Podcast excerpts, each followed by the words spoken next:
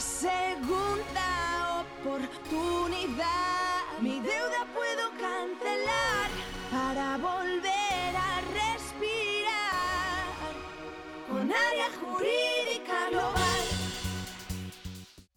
Buenos días a todos, hoy es miércoles y ponemos aquí nuestra tertulia jurídica sin tecnicismos ni tapujos para que todos nuestros oyentes aprendan a defender los derechos que tienen y a utilizar la ley que para eso está. Hoy con nosotros tenemos una vez más a Laura, abogada aquí en Área Jurídica Global. ¿Qué tal Laura? ¿Cómo estás? Hola, ¿qué tal? Pues un placer una vez más estar aquí un día más tratando temas tan interesantes. Muy bien, hoy como siempre decimos que eh, tratamos temas que nos enviáis vosotros, nuestros seguidores. Hoy hemos agrupado muchísimas preguntas del mismo tema, es ¿qué pasa? si me embargan mi nómina entera. Cuéntanos, Laura, ¿qué pasa con ese tipo de embargos? Bueno, pues para empezar, para responder la pregunta, debemos mm, partir de la idea de que no nos pueden embargar la nómina entera.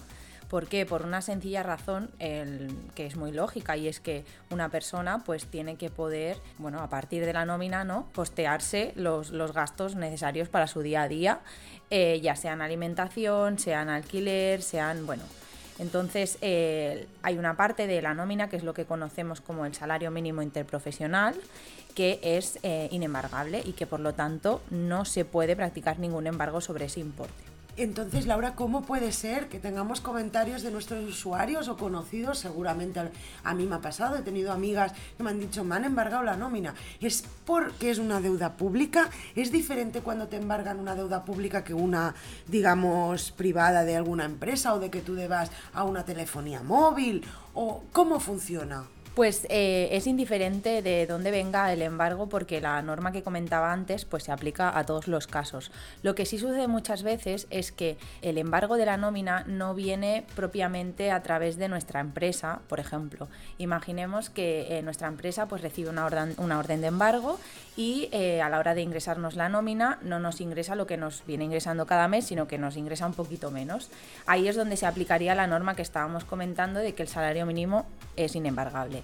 Pero en otras ocasiones pasa que el embargo del salario viene a través de nuestra cuenta bancaria, es decir, que nuestra empresa no recibe ninguna notificación, nuestra empresa como cada mes nos ingresa la nómina y en cuanto entra sale a través de un embargo. En esos casos, la norma que decíamos antes no es del todo aplicable porque eh, realmente no se le aplica ¿no? la misma normativa que cuando es un embargo directo de salario a través de nuestra empresa.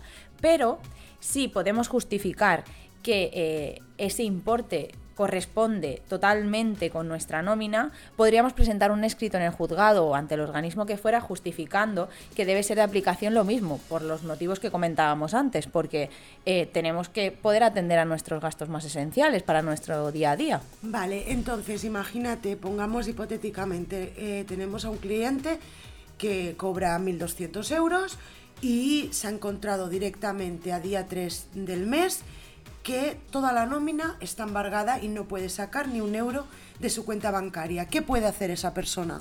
Pues lo primero que tiene que hacer es eh, pedir un extracto a su banco para que nosotros podamos saber a través de ese extracto de dónde viene ese embargo. Una vez nosotros sepamos de dónde viene ese embargo, nosotros lo gestionaremos ya sea a través del juzgado o a través del organismo que corresponda para pedir la devolución y justificar a través pues, de los extractos bancarios del cliente que eh, precisamente el mismo importe que recibió de su nómina ha sido completamente embargado. Entonces en ese momento se solucionaría el problema, se le embargaría una parte proporcional, como bien comentas, utilizando la norma que nos has explicado, pero sí que le devolverían quizás toda esa parte que no es embargable. Exactamente, sería así el, tratamiento que se suele dar. Lo que pasa que, claro, tardaríamos un poquito más porque tenemos que presentar ese escrito, nos lo tienen que resolver y entonces eh, no es quizá tan, rápido como si el embargo viene eh, a través de nuestra empresa, que sabemos que esa parte no nos la van a tocar. Muy bien, Laura, pues muchísimas gracias por explicarnos este punto que preocupa tantísimo a nuestros usuarios. Hemos tenido miles de comentarios de me han embargado la totalidad de mi nómina, ¿qué puedo hacer?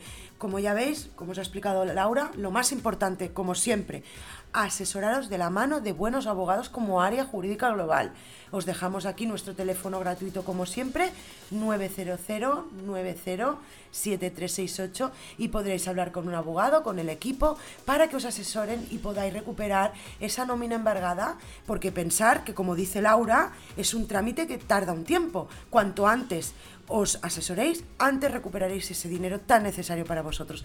Muchas gracias un miércoles más, Laura, gracias. Gracias a vosotros, hasta la próxima. Con área jurídica.